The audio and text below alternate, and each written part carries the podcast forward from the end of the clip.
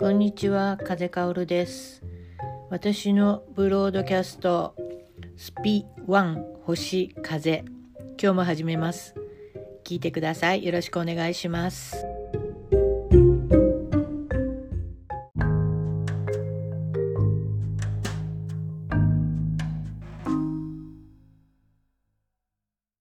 私はアンカーというアプリを使ってこのポッドキャストを収録しているんですけれども、このアンカーというアプリに友達を招待するという機能があるんですね。これをあの使ってみたくて、ラジオ番組のように誰かと対談してみたり、誰かとお話をしている様子が結構私自身聞くの好きなので、そういう形で、えー私も収録してみようと思いました。あの、誰かと話している時の自分の方が、より自然な自分になるんじゃないかなとも思いますので、そういう形でもご紹介していきたいかなと思います。今回は、えー友人の平愛香さん、あの、どういう方かというのは、実際のお話の中で彼自身が語っていますので、聞いてください。あの、初めてでしたので、ちょっとお聞き苦しいところあるかと思います。でも、内容としては我ながら面白く出来上がったかなと思ってますので、聞いてみてください。こんにちは。愛子さん、はい、こんにちは。はい、よく聞こえまあ、すよ。かった。じゃあこれでできるね。はい、ススタート。うん。じゃあ、はい、今日はお友達の愛香さんと一緒にお話ししたいと思います。はいよろしくお願いしよます。ろしくお願いします。愛香さん、あの、ご自分のことちょっと自己紹介的なことをお願いし自己ます。紹介的なことですか？あそうです。えっ、と、平愛香っていう名前です。平、漢字2文字の平です。うん。どんな字かわかる？わかるよ。あのー、平らの平に、うん。そう、平社員の平に不良の良って やつの。そういう表現か。あのね、それが一番みんながね、うん漢字が思い浮かぶんだって。そうなの？うん。あうの、ん平和の平とかね、うん。するんだけど、平社員って言った時の方がね、すぐ字が出てくる。それって何？みんなが自分がそうだと思ってる。重ね合わせやすいってこと？どうなんだろう字として一番ピンとくる字みたいよ。あと、平社員の平が。だから、ラーもね、うん善良の良っていうよりも不良の良って言った方が、すぐ字が思い浮かぶんだって。変なの人の頭って不思議だね。ねネガティブなのがイメージされやすいのか、たまたまこの二つの漢字が身近に使われるのはそっちの方が多いのかなって。そうなのかな。あんまりピンとくる話じゃないな、私には。でね、あの、愛花っていうのはね、実は愛の香りって書くんです。うん。これもね、ちょっと自虐的に言うときはね、愛知県の愛に香川県の香ですって言ったりすなる。るほど。それはわかりやすいよ。うん、うん。そう。でね、珍しい名前ですね、とかね、うん。女性に間違われますよねってよく言われるけど、本当にもう名前だけだと100%女性に間違われるんですよ。うん、間違いなくそうだよね。うん。あの、大学で非常勤講師とかもしてるんだけど、うん。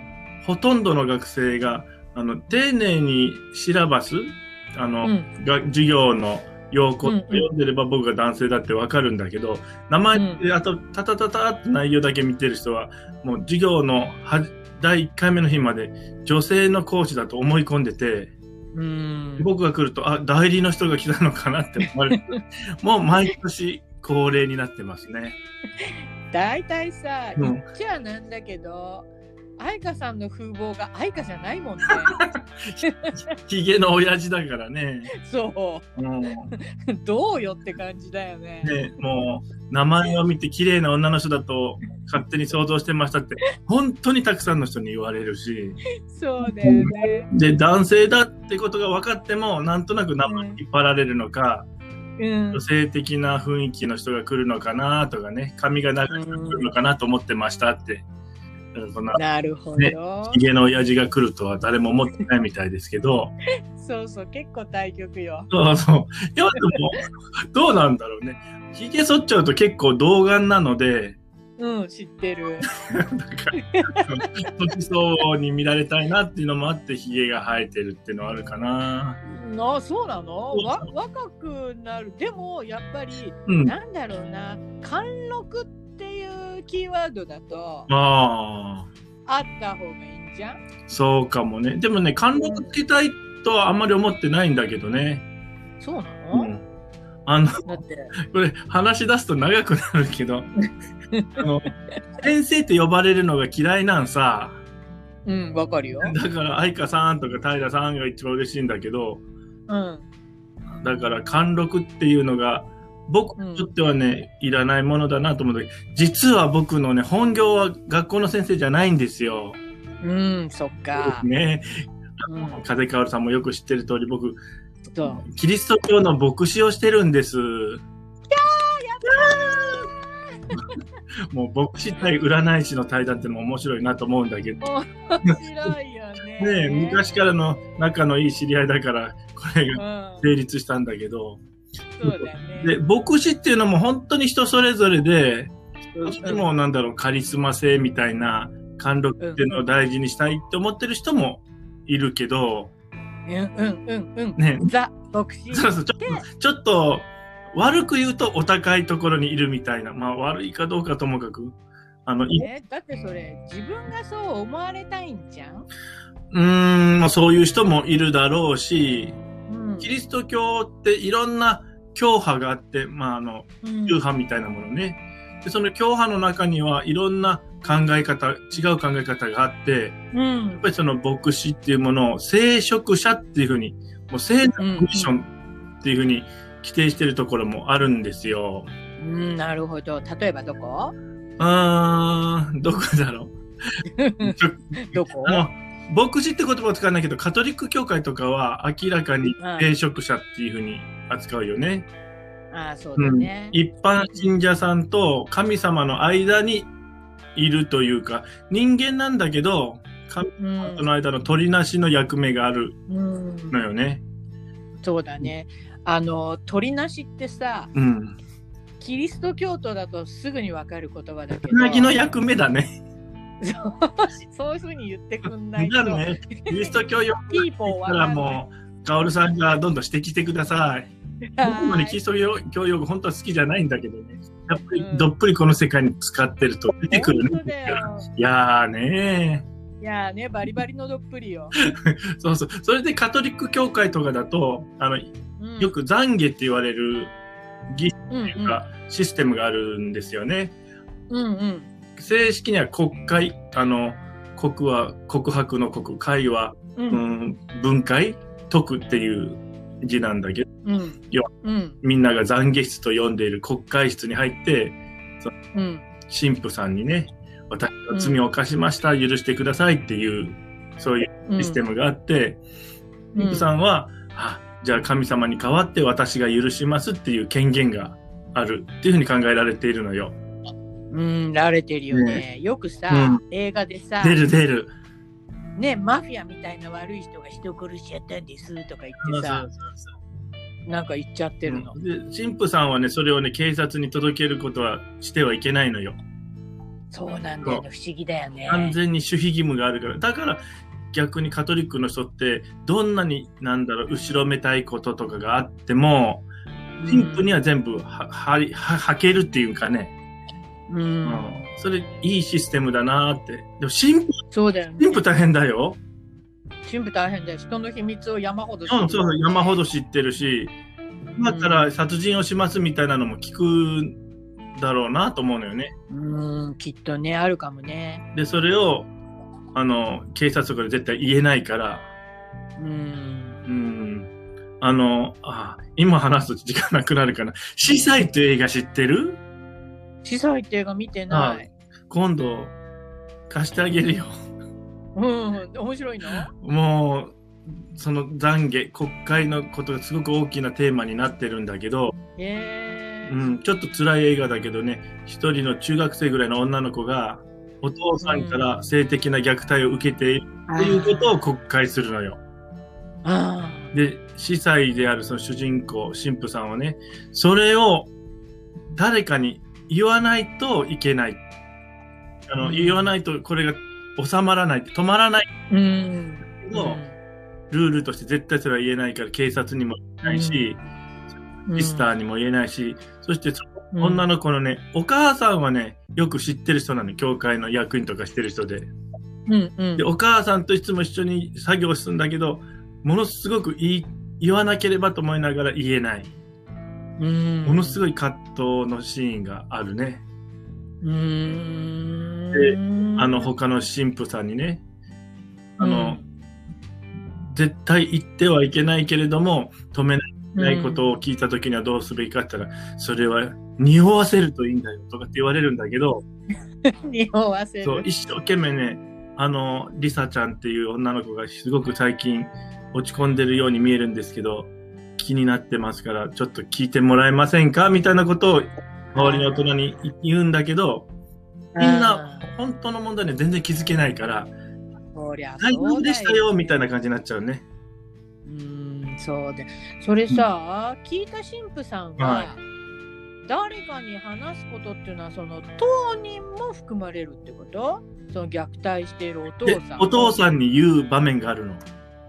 あ、やっぱりそれは言えるの、あの人に話しちゃいけないけど、その登場人物には話せるの、うん、そ そこら辺は僕よくわからないんだけど、あの、うん。リサからこういうこと聞きましたっていうことは言えないだろうけど、うん。あなた、リサさんにやましいことしてませんかっていうのを言いながら、私は全部知ってますよ、みたいな顔で見るときに、見たの見るので、お父さんがあうん。バレたみたいな顔するんだけど、へ開き直るんさ。へーで、それ、やだ、最後どうなるの？やだ、ネタバレ。ネタバレ？いやあの、だってこの、ポッドキャスト聞く人の中で今から映画見るかもしれない人いるじゃん。うん、あーイライラする、やだ。で 今度あ、知りたい、知りたい。今度会った時に見ましょう、じゃあ。うん、知りたい、知りたい。うーん、そうなんだ。それ、何？その、えっと、系統としてはどういう感じ？社会派の問題告発的なもの？えー、問題告発というよりは、うん。うーん、ドラマ。うーんとね、ドラマ？なんだろう。イギリスの、少なくともコメディではないよね。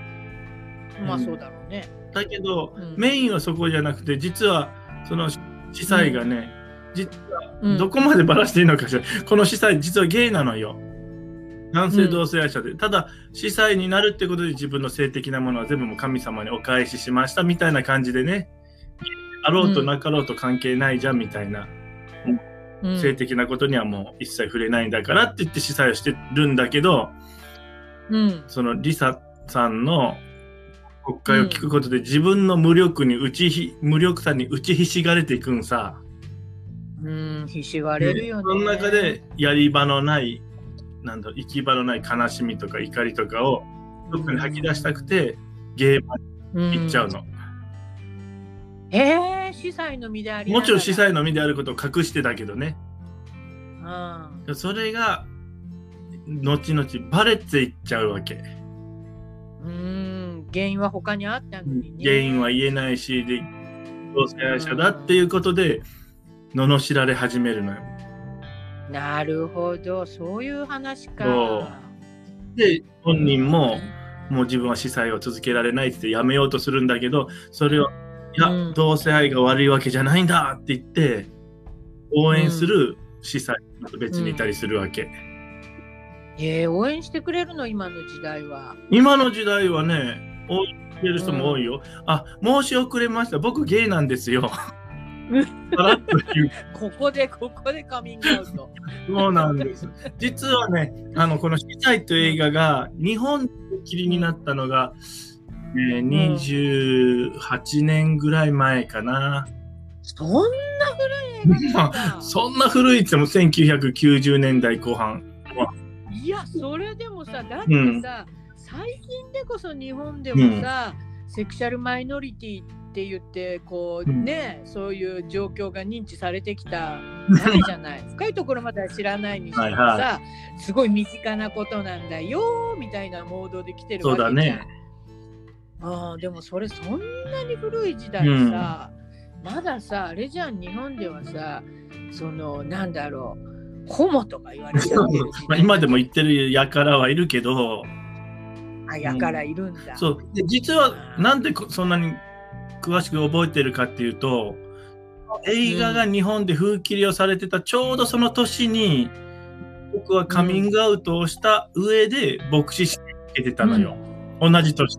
なるほど。それで、割といろんな新聞に、あの、司祭っていう映画が今日本で話題になってるっていうことと合わせて、実は日本でも全く同じ状況で牧師になろうとしている人がいますっていうニュースになったんよ。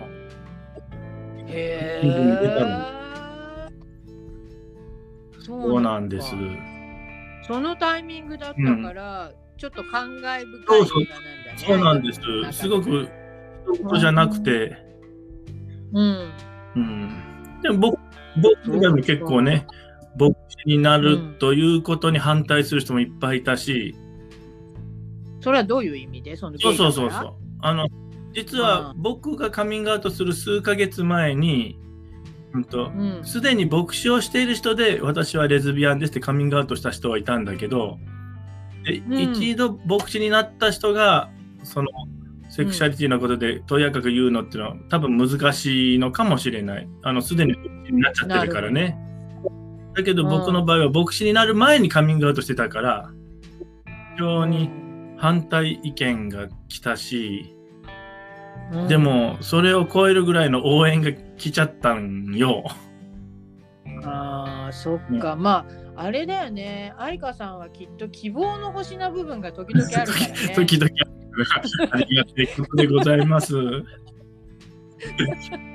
まあそのその一つのね象徴的な出来事だったのかなって思そううけどさですね。まあ、あうの、ん愛花っていう名前の由来はまた機会があったらゆっくり話すけど、これ沖縄の、うんそうだねねそれはちょっと私も詳しく知らないかもしれない。ちょっと置いとくね。うん、分かった。でいいよ。でも愛花って名前を子供につけるぐらいの親なので、うん男っぽい名前とか女っぽい名前とかって全然考えてなかったんだって。うん、もそうだろもういい名前と思ってつけたって言ってる時点。うんそうなんだね。だから僕は男らしくしなさいって言われたことは一度もないし、自分らしくしなさいってことを徹底的に親に言われてたから、自分が同性愛者だって気づいた後、それから牧師になろうと思った時に、うん。どっちも大切って思うようになったんだろうね。うん、どっちもどっちはどっち？そうそうそうそうそう、キリスト教がとても同性愛に否定的だった時代って長かったし、うんまあ、みんなが思ってるほど長くはないんだけど、でも少なくとも僕が二十歳超えた頃はまだキリスト教は同性愛は良くないっていうふうに言って、的に多かったからね。今でも言われ言われるよ。今ちょっと、この前僕、なんだっけ、ヤフーニュースに載ったじゃん。ああのあれでしょ。性を増えた愛を語るってあの謎なお言葉のね。あの、ポッドキャスト聞いてて何のことかわけわからん。ちょっと説明しますとですね、えーと沖縄タイムスっていう沖縄の地元紙、大きな二大新聞があるの一つが、まあ、沖縄出身でいろいろ活躍している人の、まあ、特集ってわけでもないけど、そういう人たちを何人か取り上げて、紙面で紹介していきたいって思ったのの一つに僕が選ばれたんですよ。あなただって沖縄そう出身そうそうそう。だもんねあ、そう。漢字2文字の平っていうのは沖縄の名字なんですって最初に言うの忘れてたね。1文字の平さんは日本中にいるんだけど、2文字に見ると沖縄にルーツがあるって思ってほぼ正解ですね。はい。それで、まあ、たまにうん今横浜の小さな教会で牧師をしてるんだけど、同時にうんあの男性同性愛者だってことをカミングアウトして牧師をしているっていう意味ではちょっと珍しがられるのでね。で、うん。まあ、他にもいろいろな活動もしているので、ちょっと取り上げてみたいってことで、沖縄タイムスの新聞にその載ったんですよ、インタビュー記事が。うん、すごいすごいすごいすごいすごい。であれはねまあ、嬉しいといえば嬉しいし、びっくりなのは、なぜか一面記事だったのね。うん、ね一面に出てたよね、写真入りで、ね。ですごく目立ったっていうことと、ヤフーニュースがね、ヤフージャパンがあのいろんな全国の新聞のちょっとなんだろう面白い記事というかみんなが興味を持ちそうな記事っていうのをどんどんどんどんネットに載せていくんですよ。でその日に、だからえーとね1月12日だねヤフーニュースにも、ゲイの牧師みたいなのがボーンって載ってうん、でその記事を読めるようになってたんだけどそしたらコメントがね500件以上ついたんだね。うんね。どういう意味で関心なんだかなって気がする、で、ね。僕自身はねコメントっていうのはまあ時間がないっていうのもあるけどかなり誹謗中傷も入ってくるっていうのを知ってたんで、うん、みんなあのうん。匿名で書けるから言いたいことをかなり、ね。いもう勢いで書いちゃうのでね。でも読んだ側が傷つくことって結構多いんだよね。うん、そうだろうネットのさ、便利さの反面、そういうさ、匿名性が高いっていうことのね、やっぱりそれでほら、韓国のね、人たち、自死する人結構いるじゃないまあそうらしいね日本にも多いけどね。うん、だから本当にさ、なんか嫌嫌な、はけ口をそういうところに求めてる人っていうのもきっといるだろうしね。悲しい現実だよね。それをね、うそこしかはけ口がない人に対してやめろとはちょっと言いにくいんだけどでもうん、書かれた側っていうのはやっぱり傷つくんだよってことは知ってそうだよね。でその500以上のコメントの中にやっぱりちょっとネガティブなのもあるって知ってたので僕は目を通してないんですよ。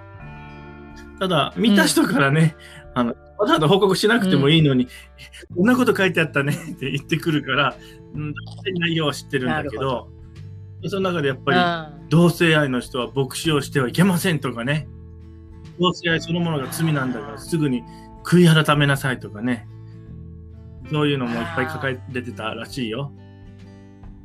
まあそのお言葉を聞くとキリスト教関係者っぽいね。そうでしょうね。あの いやあねキリスト教って。いやよキリスト教はかなり偏境でさ、心狭い、ね、本当に狭いって思うこと多いけど本当は狭くないものだと思うんだけどねどっかであのそうそう。曲がっちゃったんだよ。一応僕曲がりなりにも牧師なので言っておくとね宗教って宗教を信じるとね私正しいものを信じてますっていう錯覚を起こしやすいんですよ。だけどうん。本当は宗教って私は正しくないかもしれないってことを考える材料だと思ってるのでそんなこと思う人いないと思うよ。いやちょっとはいるよ。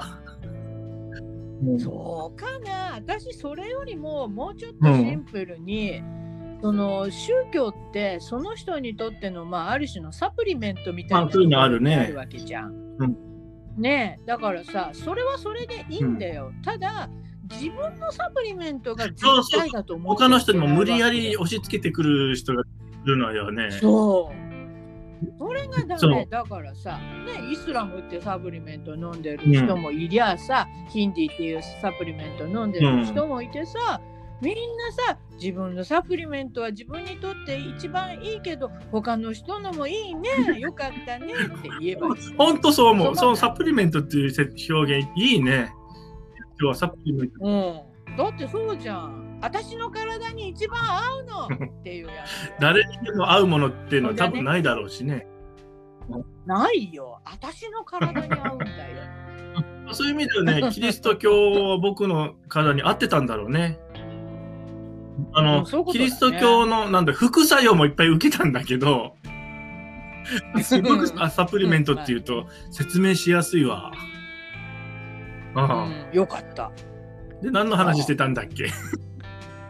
え、だから、えっと、キリスト教の、その、あの、攻撃、キリスト教的な攻撃があったねって話からそうそうそう。ちょっと話がまあそんなとこで、だから僕はカミングアウトをして牧師をしてることで、今でも、実は風当たりは強いんだけど、でも、うん。その、なんだろう、コメント、その、ニュースのったコメントの中には、あ平さんのような人がいるおかげですごく励まされますっていうのも多かった。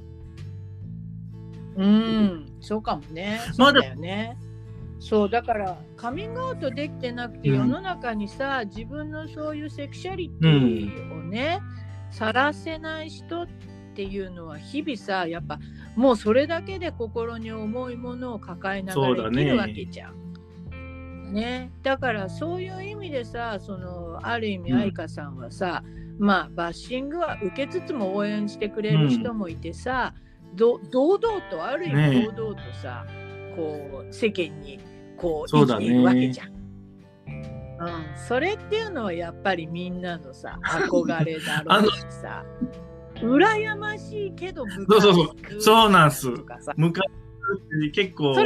思われてるのも知ってるよ。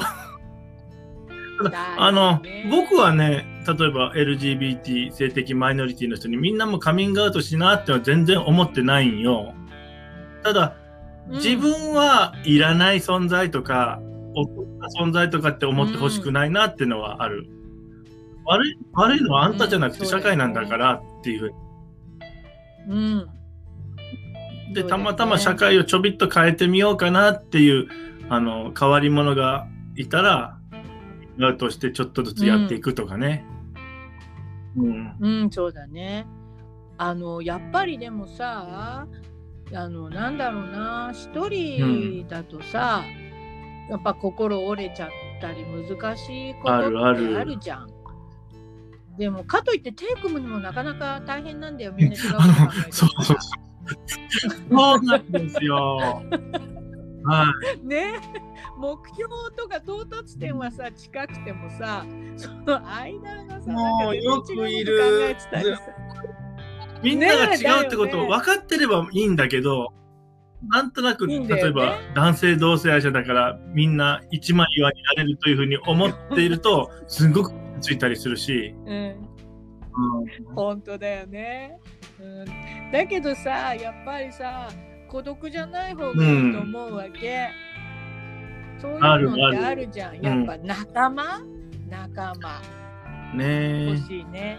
え。で、多分うん。今の時代はまだ仲間としては同じセクシャリティの人と会って、あうん。の、知り合いになりたいっていうのが圧倒的に多いと思うんだけど、うなの、の？愛子さんも？かつてはだよね、僕の場合は。ああそっか。自分そうそう。で自分のことを理解解してくれるのは同じセクシュアリティの人だけだっていうふうに思い込んでたから。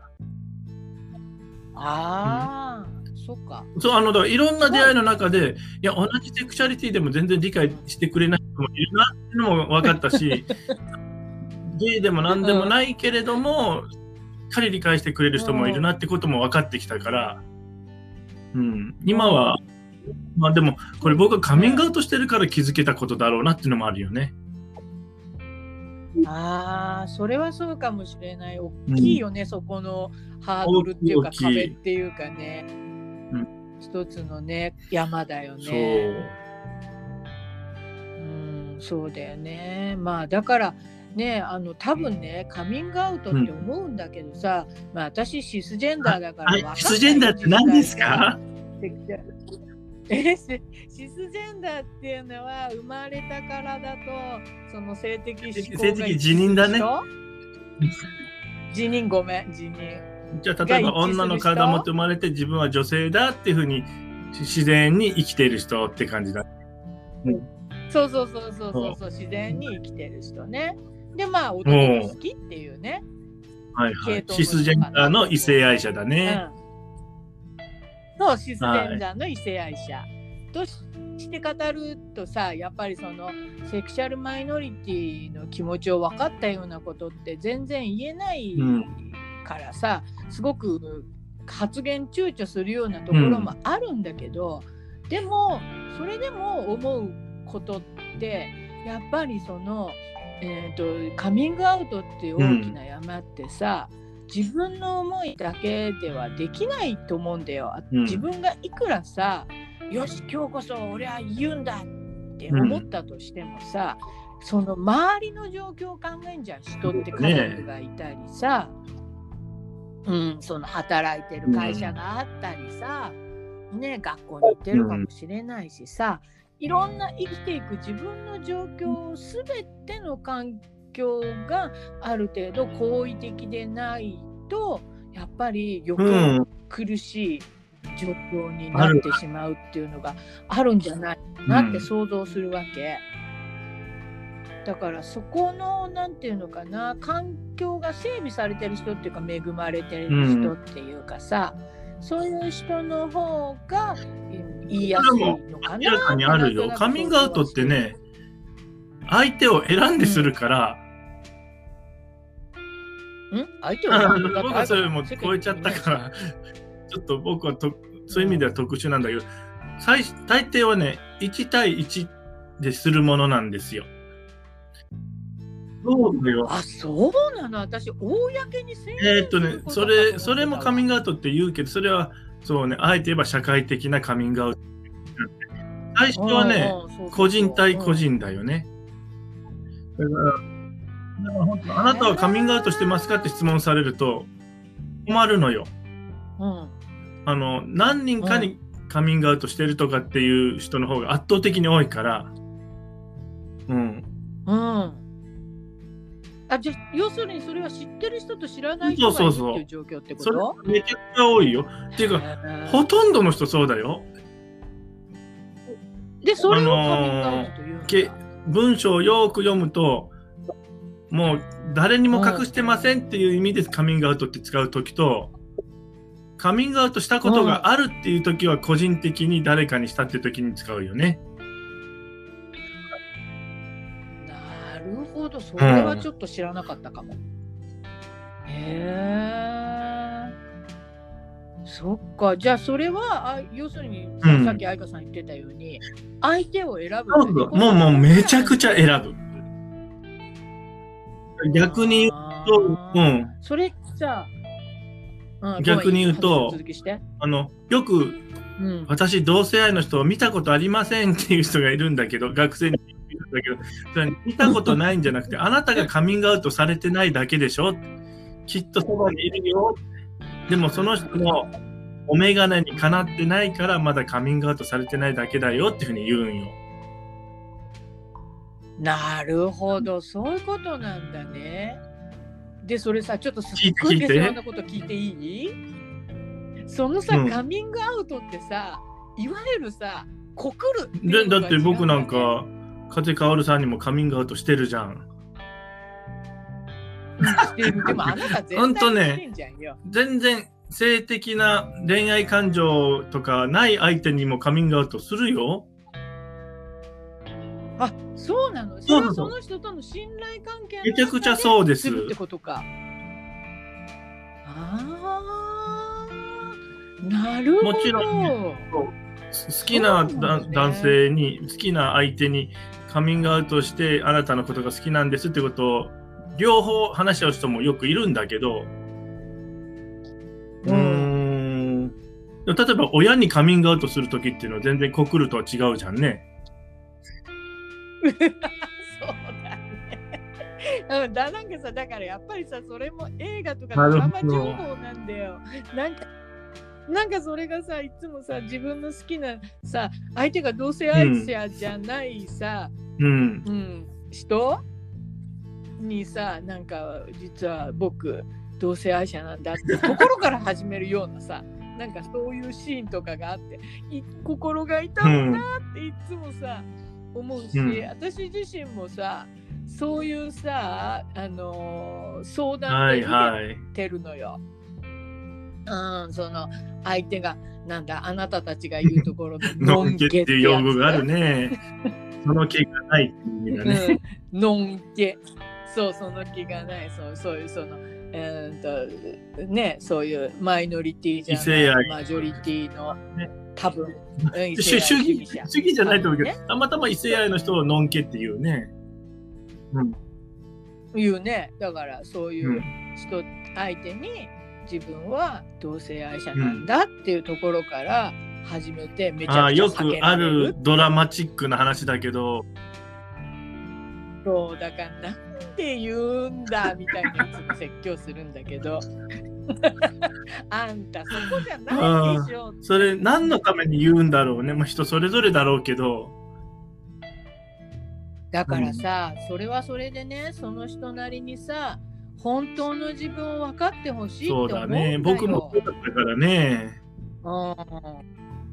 だからね心がねうん。痛むよやっぱり、そんなに勇気を出してさ一生懸命ね嘘よ偽りのない自分を知ってもらおうと思ってさ、言ったわけだよ。それなのにさ思いっうん。きり避けられて、もうバイト先辞められたとかさ。でおまけにあいつ気持ち悪いってそうそうそう。ったとかね。あるしね、もっと腹が立つのは、あの、うん。告白されたっていうことをネタにしちゃう人とかね。で、あーちょっとねなんだろう、こちら側が、うん、ちょっといたずら半分でだったり、相手の手を握ってみたりしたら、襲われそうになったっていうふうに言るアホがいるんよ。う ん襲うかよって思うんだけど。ね そう選ぶ権利はこっちにもあるんだよとね。思う。あ、そうだよね。うん。ほんとそうだよね。私なんかさ、すっごい昔、うん。昔の記憶で、まだ多分愛花さんとすごい知り合ったうん。最初の頃かな。うん。その頃にさなんか割と大勢の人と、まあ、10人はいなかったと思うけどそういう人たちとなんかうん。ワイワイ話してて、でその中でなんか愛花さんが「僕男子校で寮生活だったんだよね」とか言言ったんだよ。うん。うん。でそしたらその時にさ、その誰かアホが親父のアホだったと思うけど、うん。親父のアホがさ「えそれじゃ相手選びたい放題だったじゃなないんか言ってたね、そんなって人。誰が言ってたの？うん。あったでしょ？私もうねああいうバカがねもうほんとえげつないっていうかね 無神経っていうかねいやーねってすっごい思うの。そそうねあの選びたい放題じゃないよ ね。そうね。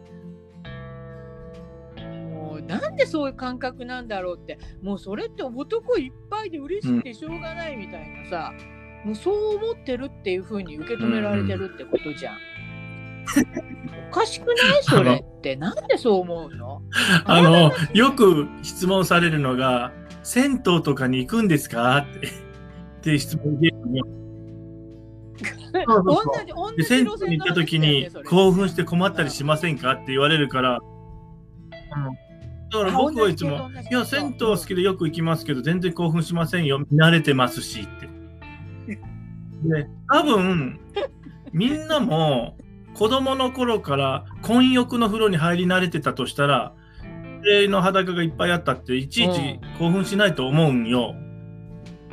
慣れでしょ。そうだよね。慣れでしょ。慣れっていうかさ、こんな誰にでも興奮なんかしないでしょ。そんな。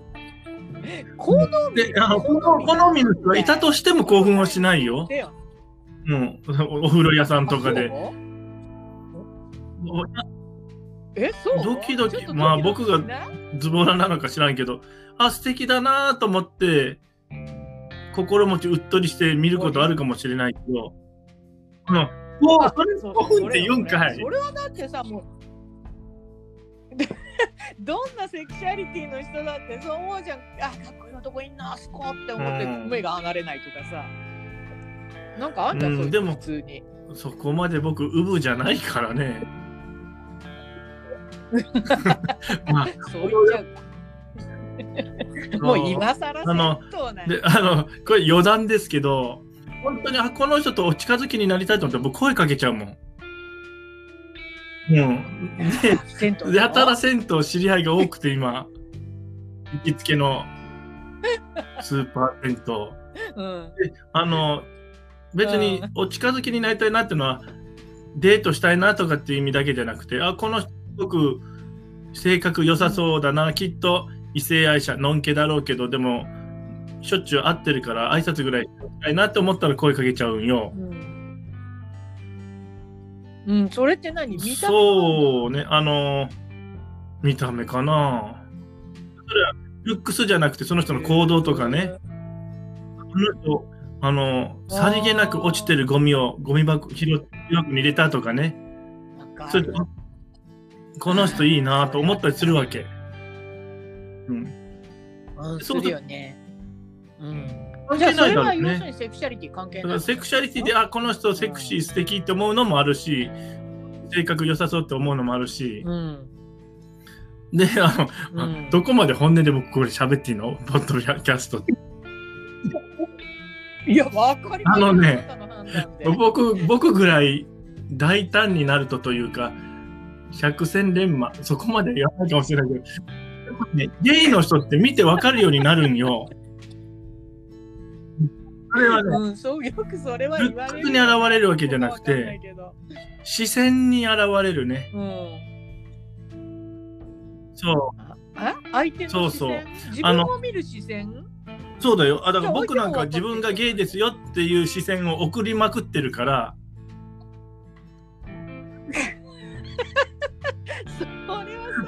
誰にでもじゃないよね。そうなん自分のこれちょっと、じゃあもうちょっと順番で話すとですね、あの。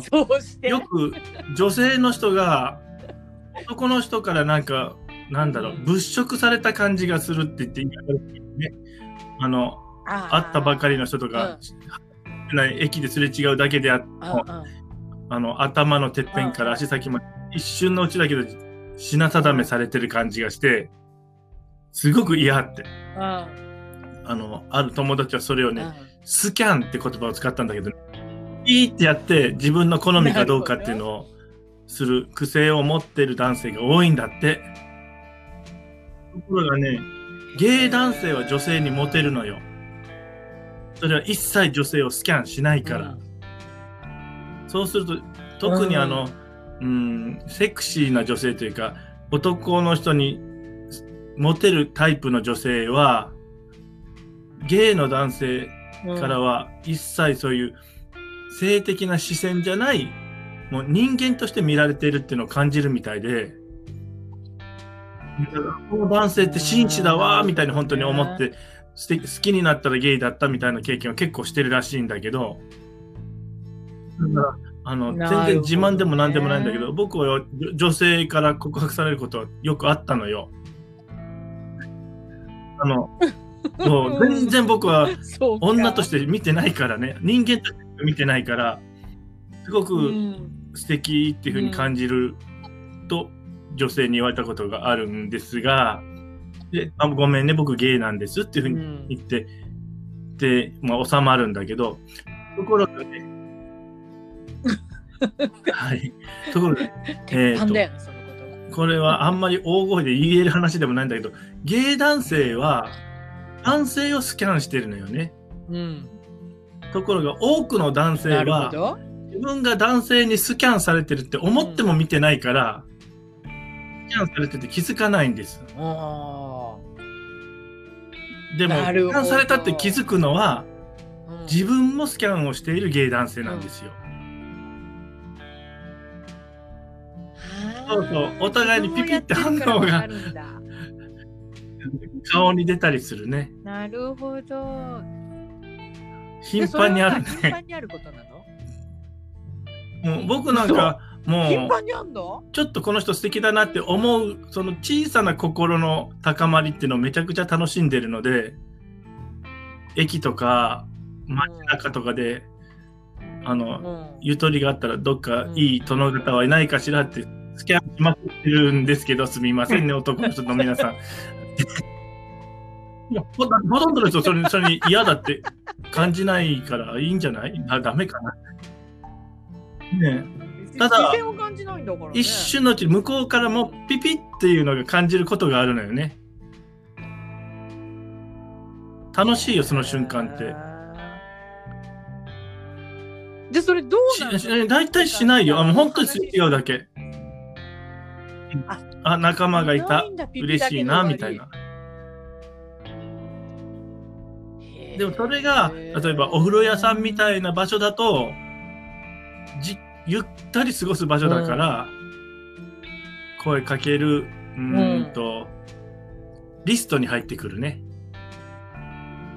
でも、やっぱりこれは今度人間観察の領域なんですけど、声をかけられたくないと思ってる人も結構いるのよ。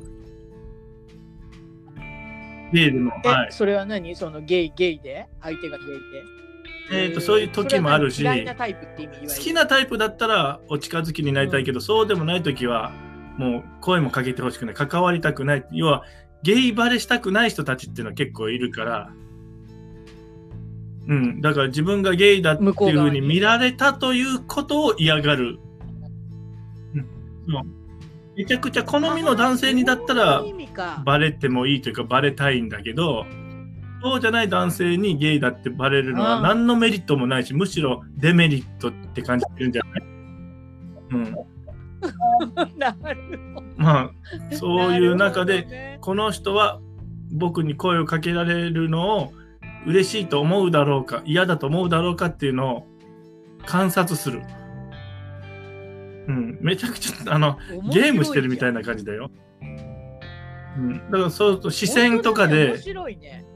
僕を避けてる人なのかそれともそうでもないなっていうのかっていうのを行動を観察してますね。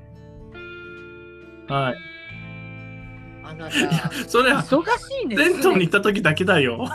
ねえ駅のホームはピッてやっただけで、その後声をかけるチャンスはたくさんないから。え。そうか、そうか、そうか、そこまでゲームをするの先でもね、でも、電車の中だと、ゲームスタートのことはあるね。うん。うん。ホームとホームだともっとすれ違ってさよならなんだけど、電車って長時間一緒にいることあるじゃん。うん。そうそうん、まあね、乗る距離が長きゃ。で、うん。なんだろうね。これはマニュアルはないんですけど、う。うんん、話しかけることはあるね。わかんない。僕だけかもしれません変。な人たちだね。僕だけです人たちなんじゃないかと思う。えー、なんか、僕もそう思うあの、そんなこと。た変わってるよって他の芸の人に言われるもん。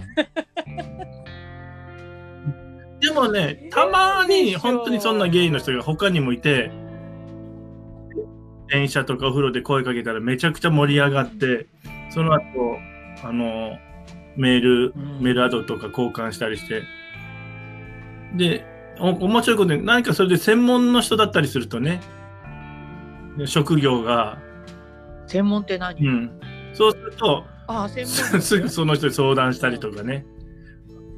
めちゃくちゃお得。だから僕、そうやっおて、得じゃん。なんだろう。性を増やしてるというのが、人脈。お得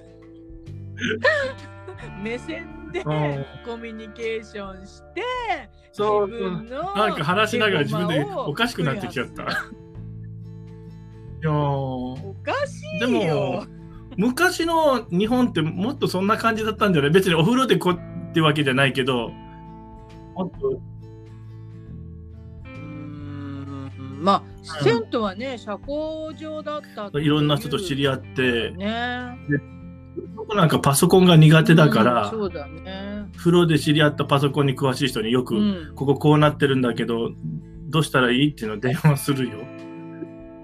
うん、そうそうそうそああ、そうなんだよ。そういう人はちなみにゲイ？うんあ、ゲイで。う。うん、あと、建物の内装をやってる人もいたので、ゲイ内装の相談したりとか、ううん、医療関係者とか。ん、いいね。まあ、そうだね。男性は確かになんかなんだろう、職業を持ってるイメージが多いね。うん。なんかね、やっぱりそういう経済的基盤がしっかりしてるイメージと、ちゃんとした職業についてるイメージね、そうなんですよ。が LGBT ってよく一括りにされるけど、L であるレズビアンと、うん。ゲイ男性は、同性愛者ってところは共通してるけど、生きづらさっていうのが全然違うからうね。ん。うん。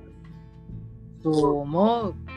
社会の中でね、全然違う経済的基盤とかインカムの問題でね。うん、そうだね。そうそうそう。よくそれは他でも外とそれをね、男性同性性愛者が気がついてなかったりする。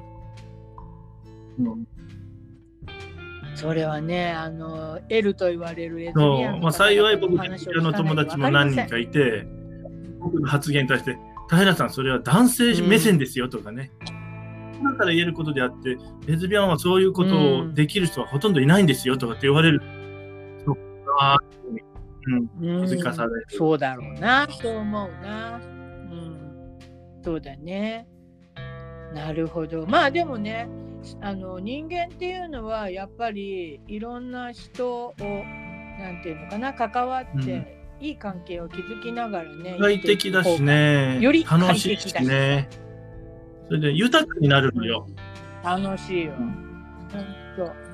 そう思うよ。だってこんなね、ポッドキャストを始めるから 一緒に話してよって言えるんだから。ポッドキャストのこと今回風薫さんに言われるまでうすうすぐらいしか知らなくて実際に自分がこうやってあの喋るって思っても見てなかったから。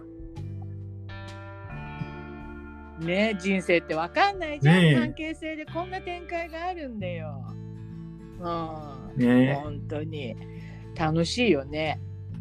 うん、そう、あなたさ、30分ぐらいで話終わらせるって言ったけど、うん意外と楽しいね。何気にも50分になろうとしてるからさ。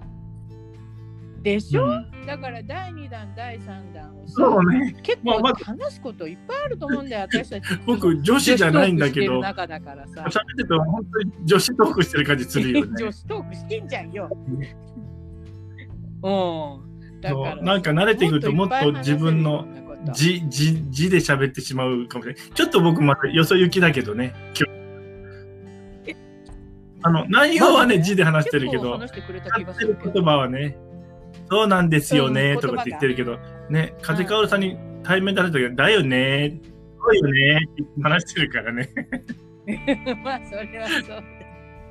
まあそれでもいいじゃん。まああなたほらいろんなところ差し障りがないレベルでさ、これだってせっかくだからあなたの関係者にも、私もあなたの関係者を使ってた私のポッドキャストを宣伝するから、うん、あなたの関係者にもうんぜひお伝えをしてちょうだい。うん、またうん面白かった。ありがとうね。ね、僕に質問とかあったら、どんどん風薫さんのところにコメントしてね。あありがとう。そうして、そしたら、あの、愛花さんまた呼ぶわかりましたなんなりして答えてもらうようにするね。じゃあね、さよなうん、ら。ありがとう。またね。うん、じゃあね。あいかがでしたでしょうか？話してて私はとても楽しかったし、なんか本当にリモートで離れた場所で話していましたが、もう本当いつものようにすぐそばで話しているような気分で話すことができました。あの、番組の中で彼も言っていましたが、あの、何かこう、私も占い師、彼も牧師、人の話を聞く仕事をしてますので、何かお悩みであるとか、ご意見でもご感想でも、何かあの、思い当たるものありましたら、ぜひお寄せいただきたいと思います。あの、彼もとっても楽しんでくれたみたいなので、今後も彼との対談はシリーズ化していけるといいなと思っています。ありがとうございました。今日も私のお話を聞いてくださってありがとうございます。私の話があなたの心につながることができたなら、こんな嬉しいことはありません。もしご意見やご感想等ございましたら、お寄せくださると嬉しいです。ありがとうございました。テレサイズムスピリット1号風薫でした。またお会いしましょう。